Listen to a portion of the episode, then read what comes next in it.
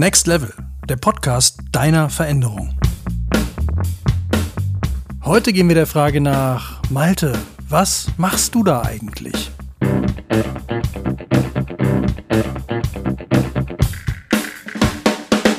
Mit Malte und Mats. Hallo zusammen, ihr hört eine nagelneue Folge von Next Level, der Podcast deiner, eurer und unserer Veränderung. Und äh, Ladies and Gentlemen, es ist soweit. Heute werden wir alle erfahren, was Malte Löhr eigentlich mit uns, mit Ihnen und mit seinen Patienten so macht. Hallo Malte. Hallo Mats, herzlich willkommen. Ich hoffe, du hast dich gut vorbereitet, hast dir genau überlegt, was du jetzt uns erzählen willst, was du eigentlich machst. Auf gar ähm, keinen Fall. ja, Top-Vorbereitung. Ähm, nee, Einstieg ist für mich jetzt einfach mal ich wollte heute mal erzählen, wie ich eigentlich zu dir gekommen bin, um dann mal auf das Thema zu sprechen zu kommen, was, glaube ich, viele beschäftigt, die das erste Mal bei dir zur Behandlung waren, weil ich ganz oft von denen, die ich auch mal zu dir geschickt habe, die Frage gehört habe äh, oder fast schon den Vorwurf, der macht ja gar nichts. Und dafür kriege ich auch noch Geld. Ja, das, das springt noch so ein bisschen Neid mit wahrscheinlich. Ja, wahrscheinlich.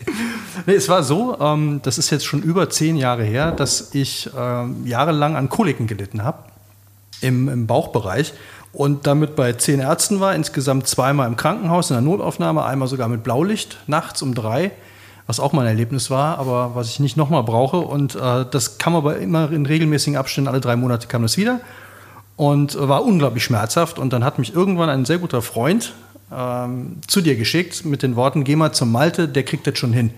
So, und wenn du jetzt bei zehn Ärzten warst, dann sind so Sätze wie, geh mal zu dem, der kriegt das schon hin, die hast du jetzt schon achtmal gehört. So, und das ist halt irgendwie, natürlich hat jeder noch so seinen Wunderheiler oder seine Medizin, auf die er schwört, aber dann hat der zu mir gesagt, pass auf, ich zahle das auch. Du gehst da jetzt hin, der hat mir immer geholfen, der hat meiner Mutter geholfen, du gehst da jetzt hin und wenn das nichts ist, dann lässt es halt und dann hast es sich auch nicht gekostet. So, habe ich gesagt, okay, gut, dann, wenn es dem so wichtig ist und er sogar bezahlen will, dann mache ich das jetzt mal. Und dann bin ich äh, zu dir in die Praxis gekommen, und das Erste, was mir aufgefallen ist, damals schon, du warst der Erste, der erstmal 20 Minuten mit mir geredet hat, wo ich mir schon dachte, so, ja, jetzt habe ich doch erklärt, worum es geht. Und dann kamen aber noch Fragen in ganz andere Richtung. Dann habe ich mich bei dir da auf diese äh, Pritsche, auf diesen Behandlungstisch da gelegt und äh, dann hast du 40 Minuten nichts gemacht. äh, ein bisschen Hand aufgelegt und äh, also ich erzähle das jetzt wirklich so, wie es bei mir damals angekommen ist. So, äh, wir haben ein bisschen gequatscht und ähm, du hast Hand aufgelegt und danach hast du gesagt, das hätte irgendwas mit, mit der Leber zu tun und das wäre wahrscheinlich jetzt schon besser und in drei Monaten nochmal kommen und in einem halben Jahr wäre es weg. Und ich habe mir gedacht, mh, ist ja ein netter Kerl. sitzt da hinterm Tisch irgendwie mit seinen Turnschuhen und äh, erzählt mir jetzt einen, wie die Welt wieder in Ordnung ist. Und äh, ich dachte, gut, dass der El das bezahlt. Das, das höre ich jetzt zum ersten Mal, dass der El das bezahlen wollte, hätte ich direkt mehr Geld genommen. so, und dann bin ich da rausmarschiert und merkte aber schon irgendwie am selben Tag noch, dass ich mich irgendwie komisch fühle. Also irgendwie, irgendwas war, war wirklich anders. Es war irgendwie so, als hätte sich irgendwas im Körper getan und die nächsten Tage war es irgendwie, äh, als wenn man aufrechter geht. Das war, glaube ich, irgendwie so, kann ich es am besten beschreiben. Und das absolut Krasse war, ich war dann noch mal einmal damals bei dir es ist aber nie wieder aufgetaucht. Nie wieder. Nach der ersten Behandlung war es weg. Und das fand ich jetzt unglaublich. So, das war jetzt ein langer Einstieg. Und jetzt aber direkt die, die Frage, die sich Millionen Leute in ganz Deutschland stellen. Was machst du da nicht?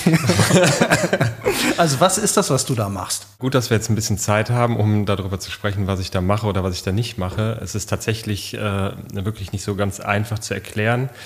Ich glaube, wir müssen das einfach, äh, oder ich versuche das mal so ein bisschen komplexer oder ein bisschen bildhafter auch äh, zu, äh, zu beschreiben. Grundsätzlich gibt es, äh, sagen wir mal, zwei Formen der Medizin. Das eine ist die Akutmedizin, die Notfallmedizin. Da zähle ich unter anderem die Schulmedizin zu. Die kümmert sich darum, wenn akut irgendein Defekt vorhanden ist. Äh, dann muss eventuell operiert werden oder man muss Medikamente nehmen, etc. etc. Der andere Teil der Medizin, das ist für mich die Alternativmedizin oder die ganzheitliche Medizin, wo ich die Osteopathie äh, sicherlich auch zuzähle, wie auch andere Therapieformen. Und die hat einfach einen, einen, anderen Blick auf den Menschen. Also wir gucken uns den Menschen möglichst als Ganzes an. Wir gucken, haben immer so im Hinterkopf, wie funktioniert der Mensch als Ganzes. Also anatomisch könnte ich dir vom linken Ohrläppchen bis zum dicken Zeh äh, auf, am rechten Fuß kann ich dir immer irgendeine Verbindung nennen, wie der Körper wie zusammenhängt. Und das jetzt erstmal nur rein auf, äh, auf der rein körperlichen Ebene. Die alten Griechen und äh, die Traditionen davor haben auch schon immer gesagt, der Körper besteht mehr oder der Mensch besteht mehr aus, als aus dem Körper, nämlich Körper, Geist und Seele. Jetzt wird es alles noch vielleicht ein bisschen komplexer. Aber ich äh, beschreibe das jetzt erstmal, um euch ein Gefühl zu geben, dass wir aus vielen, sagen wir mal, Dimensionen oder aus vielen unterschiedlichen Bereichen bestehen. Und äh, jeder Bereich kann auch jeden Bereich irgendwie beeinflussen. In der traditionellen chinesischen Medizin finde ich zum Beispiel auch ganz spannend. Die kennen eigentlich ganz ursprünglich gesehen keine Krankheiten, sondern die sagen immer, es ist eine Energieblockade. Also selbst wenn du ein mentales Problem hast, sagen die, du hast eine Blockade im Energiesystem. Und wenn du ein körperliches Problem hast, hast du auch eine Blockade im Energiesystem, was auch immer das Energiesystem bei denen ist. Und wenn wir jetzt mal osteopathisch äh, einen Blick drauf werfen und das eher mal von der körperlichen Seite sehen, dann kann es zum Beispiel sein, dass ein Patient Beschwerden in der Halswirbelsäule hat, äh, im Schulter-Nackenbereich hat, weil er eine alte Narbe im Unterbauch hat, vielleicht durch eine alte Blinddarmoperation. Narben haben die Tendenz äh, zu verkleben und äh, zu verwachsen mit äh, anderen Gewebschichten und dann kann, diese, kann es sein, dass diese Narbe dich in den rechten Unterbauch, also von der Haltung dahin zieht. Und sobald du aus deiner physiologischen Haltung ausbrichst und in eine Art Schieflage gerätst, muss das muskuläre System auf der Gegenseite so ein bisschen dagegen steuern. Und dann hat dieser Mensch zum Beispiel Schultern, äh, Schulternackenprobleme oder Halswirbelsäulenprobleme. Dann kann ich den auch in diesem Bereich behandeln. Aber aus meiner Wahrnehmung oder aus unserer Wahrnehmung äh, wird das Problem nie weggehen. Das wird vielleicht temporär besser werden, wenn ich nicht sozusagen die Ursache löse. Also das heißt, wir versuchen möglichst die Ursache eines Problems zu lösen. Und die Ursache kann bei körperlichen Problemen irgendwo anders im Körper liegen. Sie kann aber auch in der mentalen oder in der emotionalen Ebene liegen. Das heißt zum Beispiel, du hast jetzt wieder das Beispiel mit Schulter-Nackenproblemen oder Kopfschmerzen. Und dieser Mensch hat äh, vielleicht vor, gewisse, vor einer gewissen Zeit ähm, ein emotionales Erlebnis gehabt, was ja wiederum auch körperlich äh, abgespeichert wird. Und deswegen ist es zu wich, äh, wichtig zu gucken, was ist eigentlich dieses emotionale Erlebnis gewesen. Das heißt, wir können da, wo die Ursache ist, heißt es noch lange nicht, dass da das Symptom ist, beziehungsweise umgekehrt. Und das ist der große Unterschied, weil ich das eingangs so beschrieben habe, zwischen Schulmedizin und Alternativmedizin. Mich interessiert die Symptomatik eigentlich gar nicht so sehr, weswegen ein Patient zu mir kommt, sondern ich untersuche den Körper und schaue immer, wo gibt es eine große Blockierung im System. Und das macht die Schulmedizin anders. Wenn man zum Beispiel Knieschmerzen auf der Innenseite hat, dann geht sie erstmal davon aus, was auch vollkommen richtig ist, das will ich nicht in Frage stellen, wird das Knie untersucht und äh, dann geht man davon aus, dass es vielleicht der Innenmeniskus oder das Innenband ist. Wenn es das aber nicht ist, wenn man lokal nichts findet, dann finde ich, macht es einfach Sinn, äh, sich den Körper global anzugucken. Und das versuchen wir äh, in, der, in der Osteopathie beziehungsweise auch in anderen alternativen Medizinformen. Das ist jetzt erstmal so das Grundprinzip, wie wir einen Menschen sehen. Worauf der Matze eigentlich so ein bisschen, der Matze ein bisschen hinaus will, ist, äh, ich mache ja eigentlich nichts, weil ich für mich den Weg gewählt habe, meistens zumindestens dass ich eben sehr sanft behandle. Das heißt, es fühlt sich tatsächlich für die Patienten oft an wie Handauflegen. Ich arbeite auch ganz oft mit äh, sehr wenig Druck. Ich glaube, da spielt äh, der Kopf einfach ganz häufig bei den Patienten äh, zumindest eine entscheidende Rolle. Wir sind in unserer Gesellschaft sicherlich auch ein Stück weit so geschult, trainiert, erzogen worden, nach dem Motto, viel hilft viel. Und ich trete eigentlich jeden Tag den Beweis an, dass das eigentlich gar nicht das Entscheidende ist, sondern ich glaube, das Wichtige ist, dass man den Impuls, einen Reiz oder was auch immer dann schlussendlich bei der Therapie passiert, ähm, dass man den richtigen Reiz setzen muss. Und dann ist die Intensität gar nicht äh, so entscheidend. Ich benutze ganz oft das Bild, um das Patienten zu erklären. Wenn ihr ein großes Dominosystem habt und ihr wollt alle Dominosteine zum Kippen bringen, dann kann ich entweder äh, einen Diver da reinmachen und äh, kipp alle Dominosteine um. Das wäre ein hoher Kraftaufwand. Oder aber ich suche mir den einen entscheidenden Stein, der das gesamte System in Fluss bringt wieder. Und das versuchen wir in der Osteopathie. Gut, also das ähm, klingt so ein bisschen, du machst schon was. Also aber es, ich bleibe nochmal dabei, es fühlt sich trotzdem, und ich hatte das ja äh, vor kurzem wieder, und auch da war der Effekt wieder ähm, Wahnsinn. Ich hatte zwei Jahre lang äh, Schmerzen in der Schulter.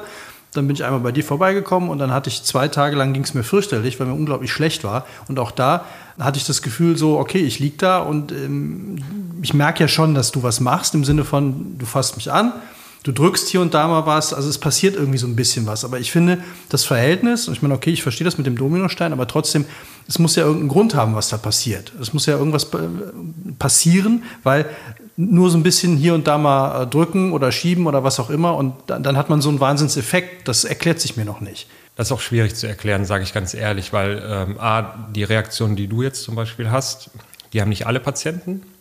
Es gibt unterschiedliche Reaktionstypen. Äh, es gibt Patienten, die gehen aus der Behandlung raus und merken direkt, es geht ihnen besser. Dann gibt es Patienten, die fallen in so eine Erstreaktion rein, die merken, dass der Körper jetzt richtig anfängt zu arbeiten. Das kann lokal sein, das kann global sein. Und es gibt auch Patienten, die merken erstmal gar keinen Unterschied. 14 Tage lang, manchmal auch drei Wochen. Und dann auf einmal merken sie so Revue äh, blickend, ach, es hat sich ja doch irgendwas verändert. Also das ist sehr typenabhängig und das kann nicht nicht wirklich beeinflussen. Also wir haben das mal probiert mit Kollegen, haben bestimmte Abläufe mal eingebaut in die Behandlung, haben aber keinen Einfluss darauf gehabt, wie die direkte Reaktion ist. Was man sehr häufig sagen kann, ich kann leider nicht allen Patienten helfen, aber im sehr, sehr großen Teil passiert auf jeden Fall was und zwar in der Art und Weise, dass die Symptomatik eben besser wird. Okay, also das Verhältnis von den Leuten, die ich bis jetzt zu dir geschickt habe, denen du geholfen hast, ist 9 zu 1. Also ja. bei einem hat es nicht funktioniert. Finde ich jetzt schon mal, es ist eine gute Quote, würde ich sagen. Ja, das ist eine gute Quote. Ne? Also das, äh, wie da die genaue Statistik ist, äh, kann ich dir auch nicht sagen, weil die Frage ist ja auch immer, was heißt eigentlich jetzt helfen oder verbessern? Natürlich kommt der Patient primär zu uns oder zu mir und will sein Symptom verbessert haben. Aber ich habe das zum Beispiel ganz häufig, dass zum Beispiel ein Patient zu mir kommt und sagt, ich habe Rückenschmerzen. Und dann frage ich so ein bisschen nach und dann kommt dann zum Beispiel raus, ja, ja Kopfschmerzen, Migräne, das habe ich ja schon seit 20 Jahren und das linke Knie tut mir auch noch weh und ich habe auch manchmal Verdauungsprobleme. Also das ist eigentlich so, ein, so wirklich so ein Klassiker. Also bestimmt bei den Erwachsenen macht das mindestens 80 Prozent aus, dass die mit einem Symptom kommen. Aber wenn man so ein bisschen nachfragt, haben die mindestens vier oder drei der vier Symptome und die sind auch schon ein paar Mal operiert worden, haben vielleicht einen schweren Unfall gehabt. Also da ist eine ganze Latte an medizinischen Themen hängt da dran.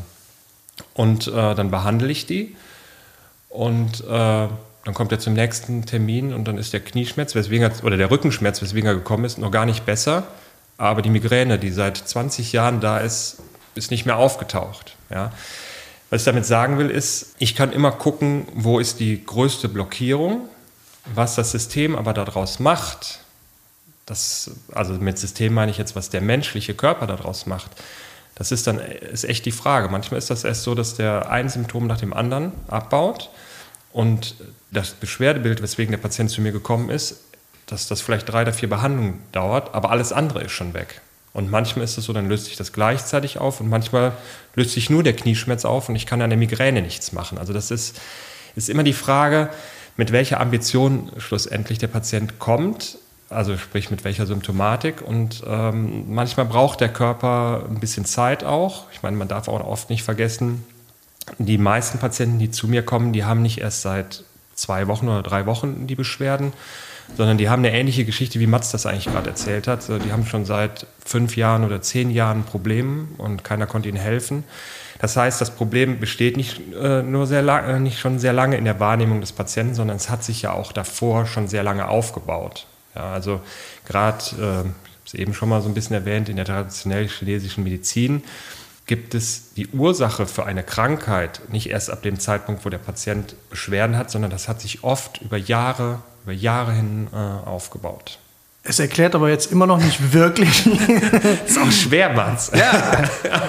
also die, Frage, die Frage ist jetzt, willst du es nicht erzählen oder kannst du es nicht erzählen? Äh, dieses, ich, ich gehe mal in ein anderes Bild rein, einfach nur mal, damit's, äh, damit du vielleicht mein Problem ein bisschen besser verstehst. Ich kannte mal so einen Motorradschrauber, so einen Opa. So, bei dem bist du auf den Hof gefahren und der hat gesagt, Steuerkette spannen. Das war das erste, was der gesagt hat. Vor Hallo und allem anderen Steuerkette spannen. So, und der hatte dann irgendwie, der ist zu dem, wenn du ein Problem hattest, irgendwie, ist jetzt zum Motorrad, mach mal an, lass mal laufen. Dann hörte der einmal und dann hat er mir gesagt, die Steuerkette sitzt einen Zahn zu weit vorne. So, kleine Ursache, Riesenwirkung. Mhm. So, aber auch die Behandlung ne, ist ja dann einfach nur Steuerkette hoch, ein Zahn weiter, Steuerkette wieder runter. Mhm. Also kein großer Aufwand, keine Volloperation, nicht den Motor auseinandernehmen bis ins kleinste Detail, sehr einfach. Aber da verstehe ich, was ich gemacht habe. Ich habe die Steuerkette um einen Zahn nach vorne gesetzt. Mhm. So, wenn du jetzt sagst, du löst eine Blockade auf, mhm. dann könntest du sagen, du haust mir fünfmal eine, eine runter und dann muss das klappen. Oder du springst auf mir rum oder du machst eine Thai-Massage oder irgendwas. das kann ja alles Mögliche sein. Ne? Aber das tust du ja alles nicht, sondern es ist immer irgendetwas, was sehr, wie du sagst, sanft ist, aber trotzdem musst du ja irgendetwas musst du ja machen. Ja, ich, ich übe ja schon einen gewissen Druck aus. Ja, also wenn ich äh, die Patienten anfasse, also Körperkontakt herstelle, übe ich schon einen gewissen Druck aus. Aber der Druck ist halt nicht so hoch, wie wir das vielleicht gewöhnt sind. Ja. Aber da, ich, ich meine gar nicht diesen, das ist, ich bräuchte jetzt nicht mehr Druck, sondern was machst du mit diesem Druck? Also ich könnte so Sachen verstehen, wie du schiebst ein Gelenk wieder rein, du setzt eine Sehne in die richtige Bahn oder irgend sowas. Das ist, ich denke da, glaube ich, noch sehr mechanisch. Genau, das ist, äh, das ist tatsächlich ähm, ein sehr mechanisches Weltbild. Wir in der Osteopathie oder speziell ich gehe ganz fest davon aus, dass unser Körper alles selbst regulieren kann. Wir sind wirklich so ausgestattet, dass unser Körper anscheinend auch jegliche Form von Krankheit bilden kann aber es gibt eigentlich so, ein, so, eine Art Grundgesetz, das heißt, alles, was der Körper aufbauen kann, kann er auch wieder abbauen. Also das würde jetzt im übertragenen Sinne bedeuten, wenn er Krankheit bilden kann oder machen kann, dann kann er auch jegliche Form von Gesundheit machen. Und die Frage ist, warum kippt es bei vielen Menschen Richtung Krankheit oder Richtung Beschwerden oder Schmerzen, wie auch immer? Und warum macht er nicht permanent und per se einfach das Gesundheitsprogramm? Das heißt, wir tun irgendwas oder haben irgendwas getan, was dieses Gesundheitsprogramm eben nicht ablaufen lässt. Das könnt ihr euch wie eine Software vorstellen. Und ich gucke im Prinzip schon oft sehr mechanisch, gibt es eine Festigkeit, eine Blockierung, einen Energiestau oder wie auch immer man das nennen mag im System, das dazu führt, dass dieses Gesundheitsprogramm nicht abläuft. Das heißt, ganz streng genommen heile ich nicht, sondern ich gebe dem Körper eine Information, hör mal, hier ist was nicht in Ordnung, kümmere dich mal bitte gerade drum und dann läuft das Gesundheitsprogramm wieder ab.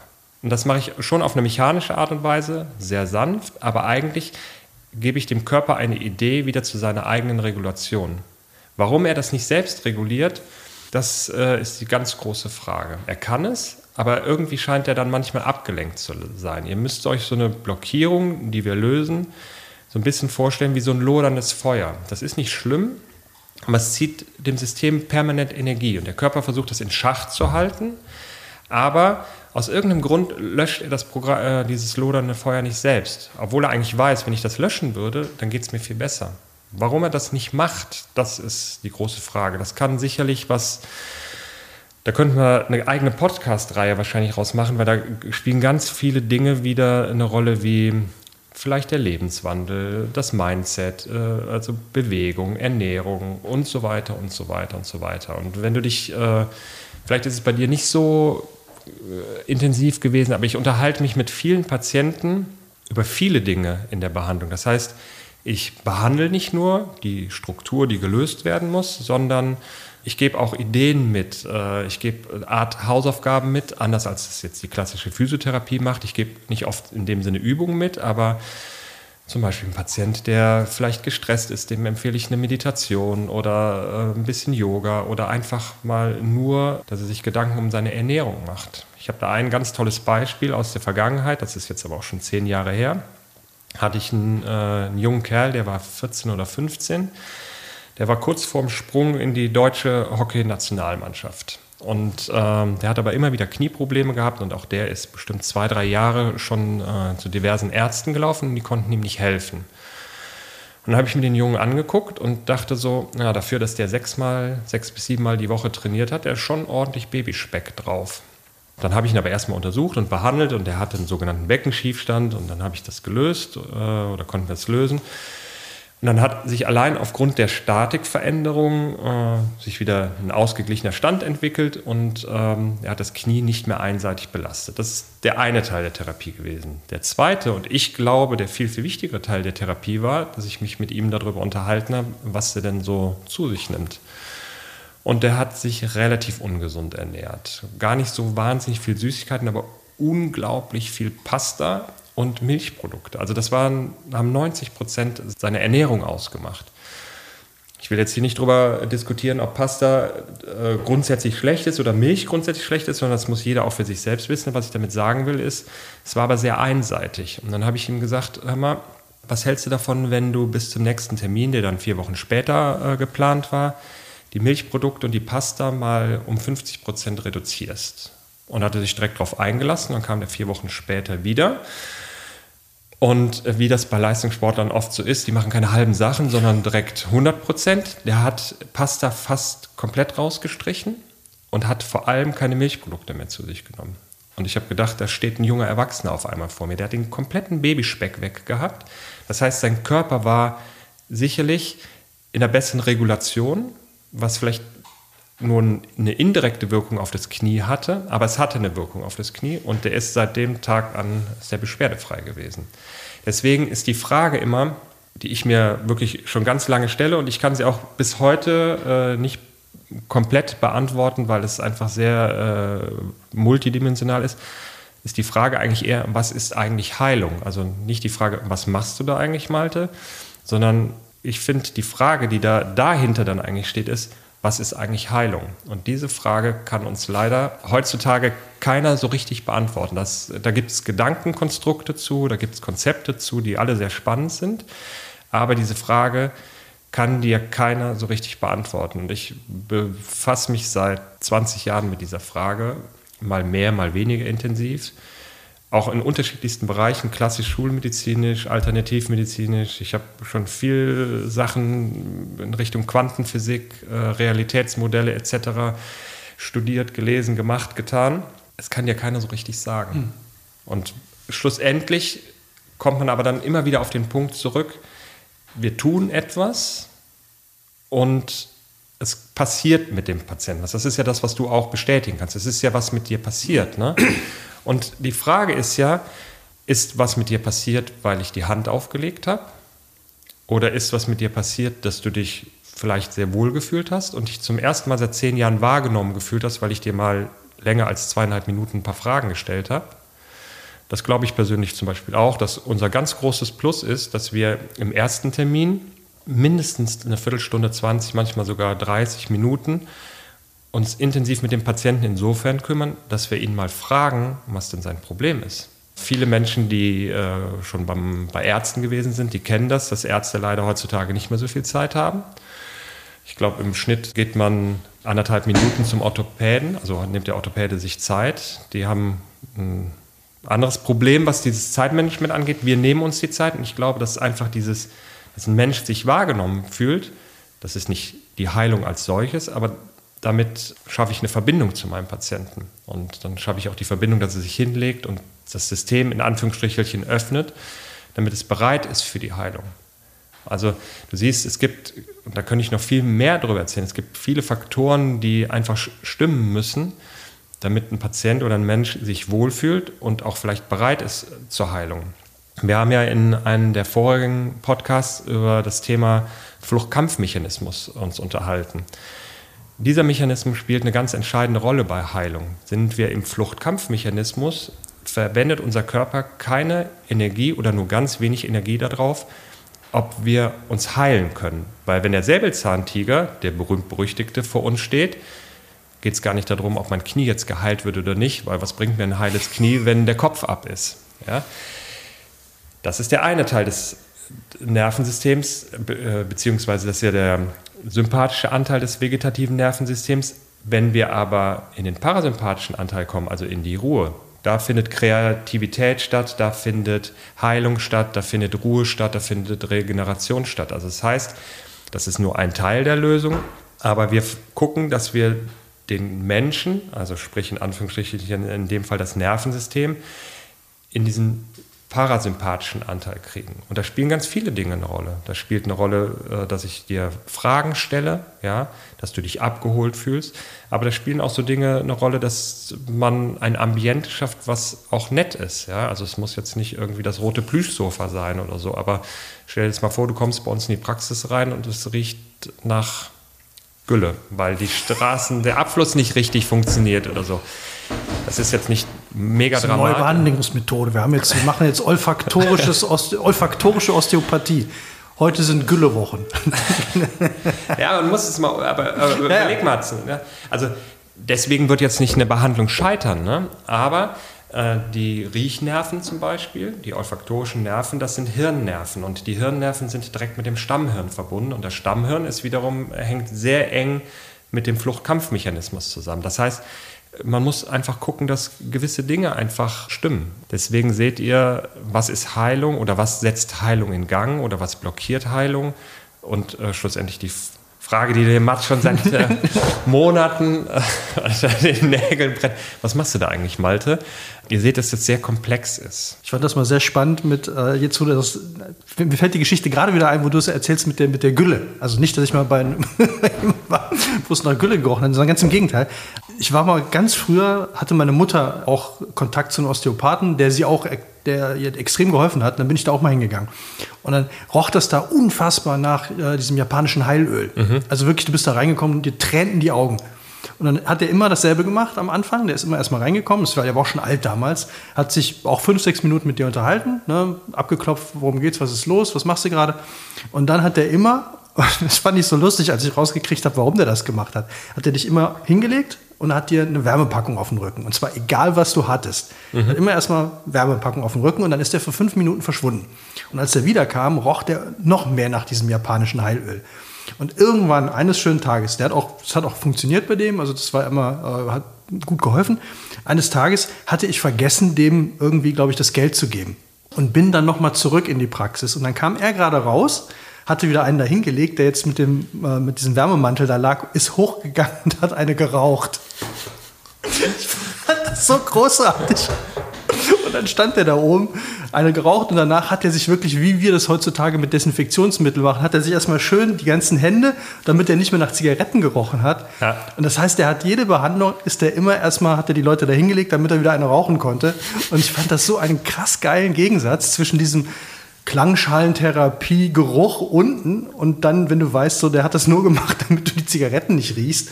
Und äh, aber hat das halt hat tolle Sachen gemacht und so.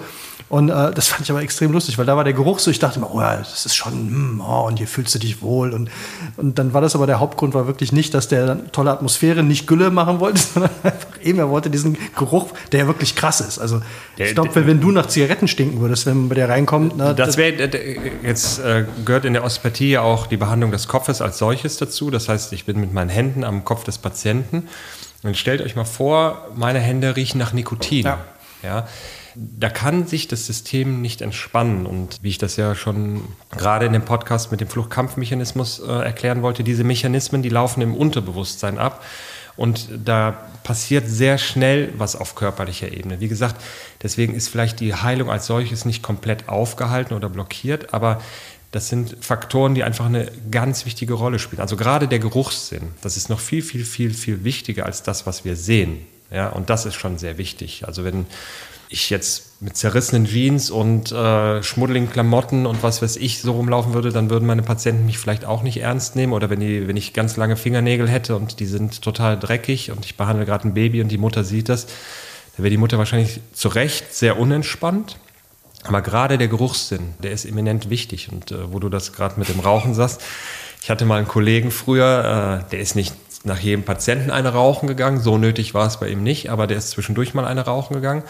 Und der hat sich immer zwei Paar Gummihandschuhe angezogen, damit seine Hände nicht nach äh, Nikotin riechen. Und äh, auf der einen Seite könnte man denken, oh, der hat es aber ganz schön nötig. Ja. Das ist eine Sache, aber ich kann es total verstehen, dass er es gemacht hat, weil es ist für einen Patienten, ich stelle es mir total ja, ekelhaft vor, wenn die Hände des Therapeuten nach, äh, nach Nikotin riechen. Ja, ich hatte das letztens das erste Mal seit Ewigkeiten wieder, also das heißt letztens vor, vor der ganzen Pandemie, war ich mal äh, beim Barbier Mhm. Und da war einer, der, der mich da äh, behandelt, sei schon, der Barbier hat mich auch, auch behandelt. Erstmal eine Viertelstunde mit mir geredet. Was haben Sie denn, Herr Gast? Ja, ein Bart. ah, haben Sie den schon lange? Oh, da müssen wir ins Knie dran. das wäre aber auch gut, wenn er dann erstmal. Ja, muss er erstmal Fußnägel schneiden. Ja. So. Nee, und der hat dann. Also der schön die Beine rasiert. ja, seitdem äh, bin ich auf dem Fahrrad schneller, aber äh, habe keinen, keinen guten Bartschnitt mehr. Nee, der hatte dann nämlich auch, der war gerade eine rauchen und dann äh, schneiden die ja dann auch den Bart unter der Nase und dann hat er mit seinen Fingern da an der Nase rumgefummelt. Ich dachte, ich kotze gleich. Mhm. Also netter Typ, äh, nicht deswegen, aber dieser Geruch, der, der, das bist du ja auch überhaupt nicht mehr gewohnt. Also bin, ich bin seit 2008 Nichtraucher. Du bist Rauch auch nicht mehr gewohnt, weil ja immer weniger Leute rauchen. Es wird immer weniger irgendwo geraucht. Also äh, Kneipen und so weiter, diesen Geruch bist du gar nicht mehr gewöhnt. Ja. Und dann, dass auf einmal einer dir mit diesem Nikotinfinger unter die Nase packt, also das, da wäre ich auch, also wenn, äh, wenn ich mir das jetzt bei deiner Behandlung vorstelle, das, das würde überhaupt nicht gehen.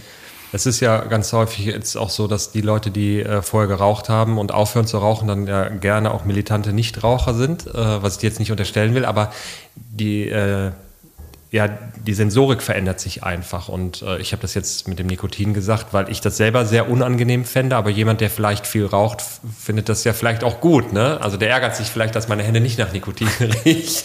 Das musst du dann vorher ankreuzen.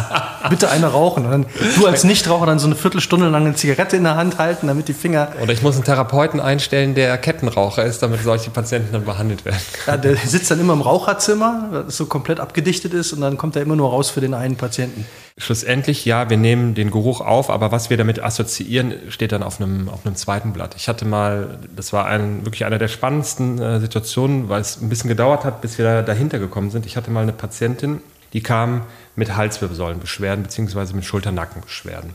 Auch schon seit mehreren Jahren, ist auch bei mehreren Leuten schon gewesen und keiner konnte ihr so richtig helfen. Und dann habe ich Befundaufnahme gemacht, habe sie untersucht und habe auch gedacht, ja, das ist der Nacken schon zugezogen, aber da ist irgendwas anderes dahinter. Man bekommt dann mit der Zeit auch so ein gewisses Gefühl dafür, ob man da so richtig ist oder nicht. Und dann habe ich die zweimal behandelt und es wurde immer ein bisschen besser. Und dann habe ich aber gemerkt, nee, ich bin nicht so richtig an der Ursache dran. Und dann habe ich nochmal das Thema aufgegriffen, seit wann sie das hat und bin nochmal mehr ins Detail gegangen. Und dann hat sich herausgestellt, dass die mir einen ganz, ganz entscheidenden Faktor nicht genannt hat, nämlich die war eine kurze Zeit bevor das Ganze losging, war die äh, Opfer eines Banküberfalls. Und tatsächlich so dramatisch, dass äh, ihr, äh, sie mit einer Waffe bedroht wurde. So, und dann haben wir das, äh, habe ich das erstmal so stehen lassen und habe dann erstmal so klassisch gedacht, okay, das ist äh, Traumatherapie. Aber sie war auch schon bei einer Langzeittherapie und das hat ihr nicht so richtig geholfen. Dann habe ich weitergefragt und dann hat sich herausgestellt, dass sich sozusagen die Nackenbeschwerden erst so richtig etabliert haben, ähm, seitdem sie ihren neuen Job vor ein paar Jahren angefangen hat. Und jetzt wird es total spooky und verrückt. Und äh, dann hat sich herausgestellt, dass der Teppichboden aus dem Büro ihres Chefs der gleiche Teppichboden war vom Muster wie der Teppichboden in der Bank. Jetzt hätten wir, hätten wir da tatsächlich lange weiter behandeln können, das hätten wir nicht auflösen können. Äh, ich habe sie dann zu einem äh, Hypnotherapeuten äh, geschickt, weil sie eine Assoziation mit dem Teppichboden hatte. Also der Teppichboden hat genauso wie jetzt der Geruch in ihrem System was ausgelöst, und zwar was Negatives, nämlich ein Flucht- oder eben den Fluchtkampfmechanismus. Und durch die Hypnotherapie konnte man das auflösen, sodass der Teppichboden, den sie heute gesehen hat, nicht sie immer wieder an dieses Trauma erinnert hat. Wenn ihr euch mal kurz oder du dir kurz überlegst, wenn du Angst hast, was machst du als erstes? Du ziehst die Schultern hoch. Und sie hat im Prinzip permanent diese Haltung gehabt und dann, wenn sie bei ihrem Chef ins Büro musste, hat sie unterschwellig immer den Nacken zugezogen. Da könnte ich euch eine Reihe von Beispielen äh, nennen, die auf so einer Ebene äh, funktionieren. Deswegen auch da wieder die Frage, was ist Heilung, beziehungsweise was hat ein Trauma ganz ursächlich äh, ausgelöst. Und ich kann euch dazu auch ein Beispiel mal äh, aus dem Alltag nennen, was jetzt nicht sicherlich so dramatisch ist, aber wo ihr einfach mal reinfühlen könnt, was mit euch passiert, wenn das Telefon klingelt. Also angenommen, ihr habt jetzt vielleicht kein so gutes Verhältnis zu eurem Chef oder zu eurer Schwiegermutter, die berühmt-berüchtigte. Und ihr habt das Handy neben euch liegen und ihr sitzt am Schreibtisch und macht und ihr seid total entspannt und auf einmal leuchtet das Display auf und die Schwiegermutter ruft an. Und dann geht man nicht direkt ans Telefon, sondern fühlt mal rein, was das mit euch macht. Und das ist ja nur ein Reiz, den wir mit den Augen sehen. Ihr wisst ja gar nicht, ob die Schwiegermutter tatsächlich dran ist oder ob das vielleicht euer Schwiegervater ist, zu dem ihr ein total gutes Verhältnis habt, der aber gerade mit, mit dem Handy von der Schwiegermutter anruft. Das heißt, unser Körper hat so, so ein Frühwarnsystem. Das heißt, der scannt eigentlich permanent die Umwelt und äh, wir reagieren sehr schnell auf solche Reize, was nicht heißt, dass äh, wir dann direkt körperliche Beschwerden bekommen. Aber achtet da mal drauf, was passiert, wenn jemand anruft, den ihr vielleicht nicht so gern mögt. Allein nur, weil das Telefon klingelt und ihr seht das Foto im Display oder den Namen im Display. Also da kann, da kann ich sofort äh, dich bestätigen oder das bestätigen. Ich habe einen Job deswegen mal aufgegeben. Also ich habe äh, für lange Zeit für jemanden gearbeitet, äh, immer mal wieder. Und wenn der am Telefon, wenn ich das, die, die Handynummer gesehen habe, dann habe ich Angst gekriegt. Also es war wirklich dieses also jetzt nicht wirklich, dass ich da zitternd gesessen hätte, aber dieses Gefühl, äh, wenn sich das Herz so zusammenzieht. Also wenn so dieses, du hast wirklich Angst einen Moment lang. Mhm. Und ähm, ich habe hab das auch lange nicht wirklich miteinander assoziiert, sondern habe mich immer gewundert und weil ich mit dem irgendwie, der war nicht böse zu mir, der war halt nur cholerisch veranlagt und ich hatte halt wirklich, ich hatte Schiss vor dem. So und obwohl ich mich mit dem auch ganz nett unterhalten konnte und, und äh, das auch jobtechnisch eigentlich immer gut funktioniert hat. Aber ich habe dann irgendwann gedacht, das, das geht nicht, das stresst mich dermaßen, wenn der anruft. Ich habe den Job, ich habe gesagt, ich, ich, kann für den nicht mehr arbeiten, hab das auch, war auch äh, finanziell Einbuße, also ich habe das war wirklich eine, eine, harte Entscheidung, wo ich dann gesagt habe, das stresst mich dermaßen, auch wenn der sagt, er ruft mich um 16 Uhr an, dann bin ich ab 15 Uhr war ich schon so immer wieder und wenn er dann um 16.30 Uhr angerufen hat, hatte ich anderthalb Stunden schlechte Laune. Ja. Und das, das äh, ging halt echt nicht mehr und ähm, das Krasse fand ich in dem Moment, wo ich mich hingesetzt habe und dem eine Mail geschrieben habe, dass ich den Job zum nächsten ersten äh, oder nächsten Monat nicht mehr machen will und wir auch besser weiter nichts miteinander zu tun haben, also natürlich anders formuliert. Ey, ich war so happy, das war wirklich, das war so, Tonnen, die abgefallen sind. Und der hat dann eine Mail zurückgeschrieben, irgendwie so. Und als diese Mail, als ich ne, den Namen in der Mail, war schon wieder so zuck. Ja. Und dann irgendwie, aber als er dann geschrieben hat, so, okay, nee, wäre kein Problem. Ey, ich war so happy und habe gedacht, das hast du dir so lange angetan.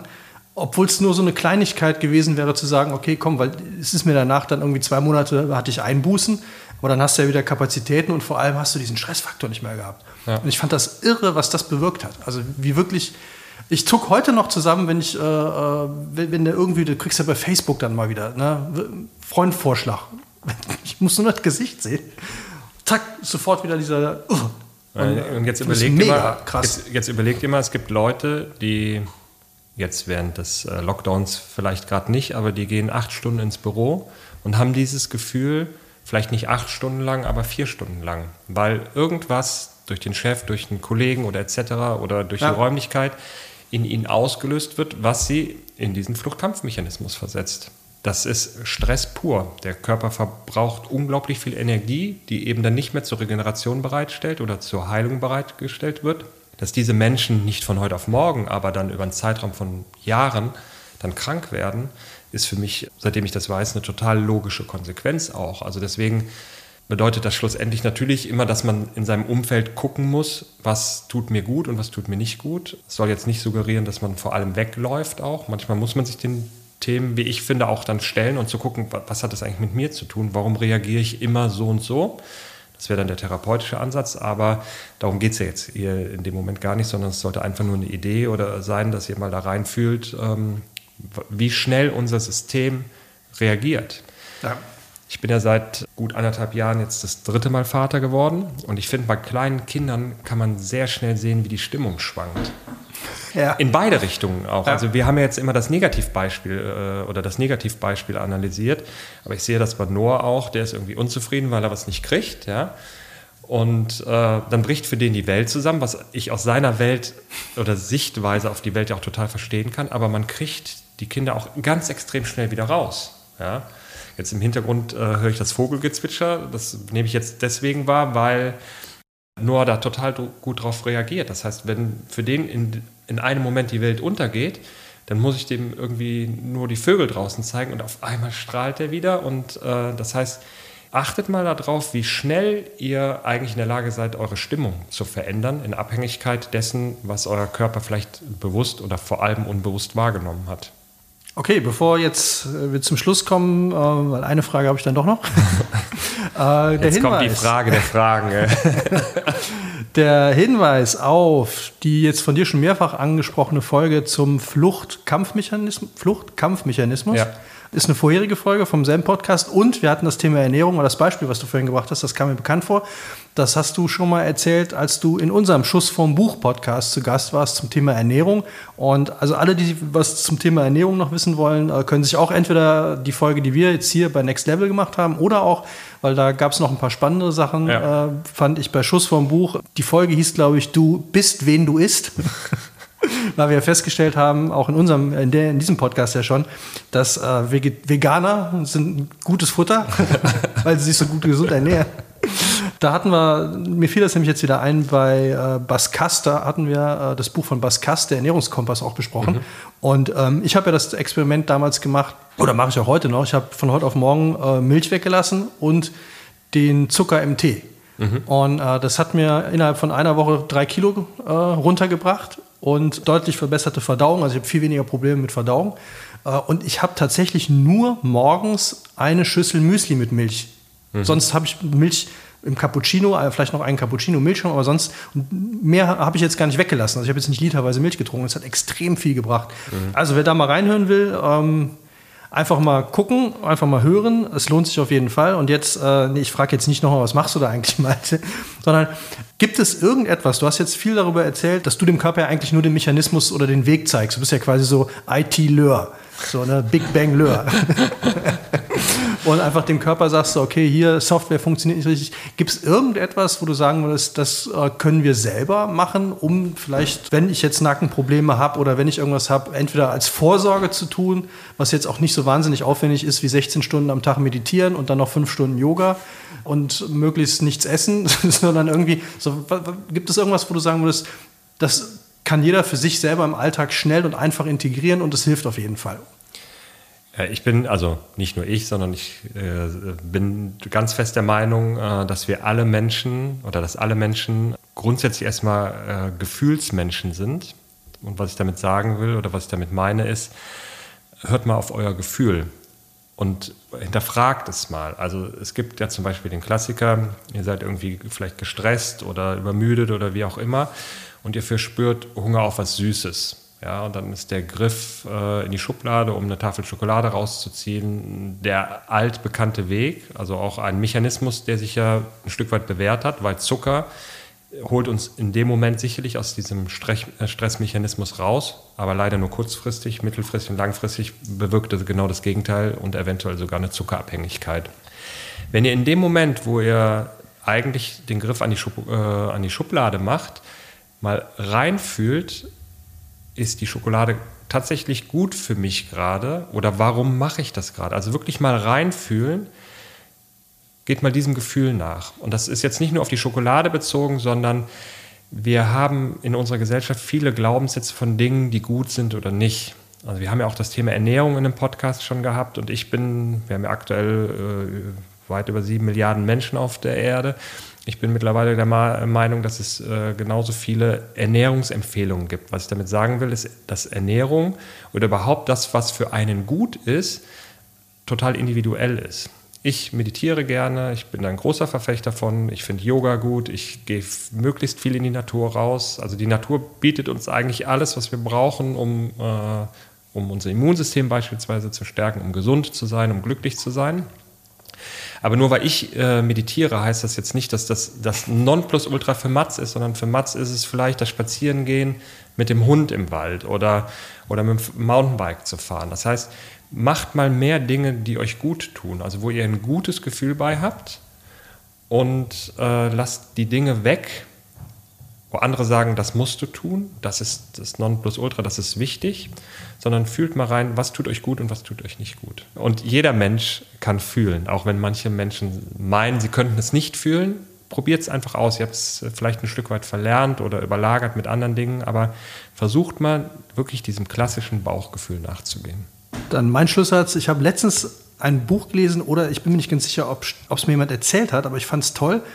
Mach mal jeden Tag eine Stunde was, worauf du wirklich Bock hast. Und dann ändert das total viel. Ja. Und ihr werdet feststellen, also so ging es mir, ich habe das mal zwei Wochen lang versucht zu machen.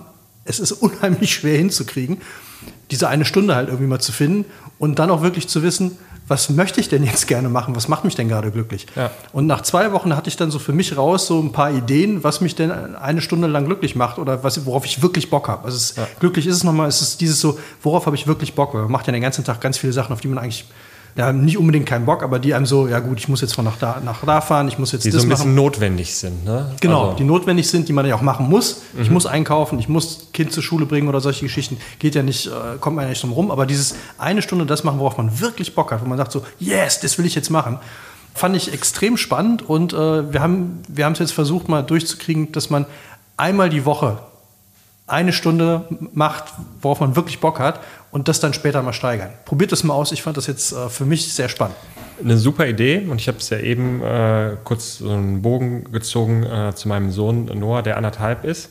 Wenn ihr die Möglichkeit habt äh, oder wenn ihr Kinder habt oder Kinder im Umfeld habt, beobachtet mal Kinder, die so wirklich im Spiel sind, also die wirklich Bock haben, was zu tun. Das ist total egal, was es ist, aber wenn Kinder im Flow sind, im Spiel sind, dann vergessen die Raum, die vergessen Zeit, die vergessen auf Toilette zu gehen, die vergessen zu essen, zu schlafen, das spielt alles keine Rolle mehr. Also wenn ihr diesen Zustand erreicht, egal was ihr macht, das kann Musik sein, äh, das kann was Leckeres zu essen sein, das kann Sport sein, egal was. Wenn ihr in diesen Zustand kommt, dann wisst ihr, dass ihr auf dem richtigen Weg seid. So, dann gehen wir beide jetzt mal raus, gucken uns eine Stunde lang Vögel an und gucken mal, was das mit uns macht. Malte, danke dir. Bis zum nächsten Mal. Macht's gut da draußen und wenn es euch gefallen hat, dann lasst uns einen Kommentar da, liked uns, schreibt uns eine Postkarte, fände ich auch mal nett. Mal Oder, vom Digitalen so ein bisschen weg. Ne? ja, genau, mal eine Postkarte schreiben. genau. Alles klar, macht's gut. Ja, vielen Ciao. Dank, Mats. Gute Zeit und bis bald. Next Level, der Podcast deiner Veränderung.